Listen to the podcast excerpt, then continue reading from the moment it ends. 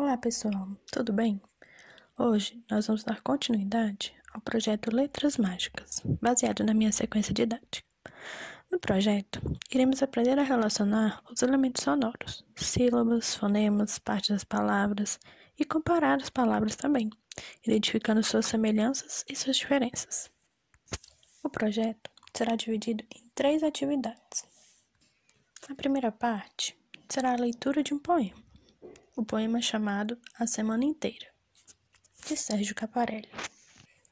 Após esse momento de leitura do poema, iremos separar no quadro as palavras que no poema têm a mesma terminação. Após essa separação, iremos ter uma sequência de perguntas, como por exemplo, se elas significam a mesma coisa, qual a parte delas é igual, qual a parte é diferente? O que acontece se trocarmos a letra? E aí por diante. Após esse momento, seguiremos para a segunda parte da atividade. Nesta segunda parte, teremos uma atividade impressa. As atividades contarão com questões que instigarão uma criança a trocar as consoantes para formar novas palavras. E a partir dessa, dessas palavras, as crianças farão desenhos para representar esses novos objetos. Concluindo essa atividade, teremos a exposição dos novos objetos encontrados pelas crianças e seus desenhos. E então partiremos para a terceira parte do nosso projeto, que será a nossa atividade coletiva, o jogo de boliche. Para o jogo, nós iremos precisar de 12 garrafas e uma bola. Então, nós vamos selecionar algumas palavras do poema e vamos separar as sílabas dessas palavras para colocar nas garrafas.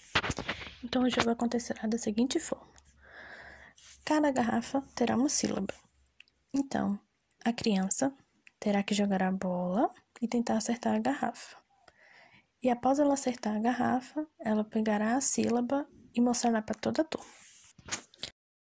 Conforme as sílabas forem saindo, nós vamos parar em alguns momentos e formar o máximo de palavras que conseguirmos, claro, com a ajuda das crianças e assim por diante.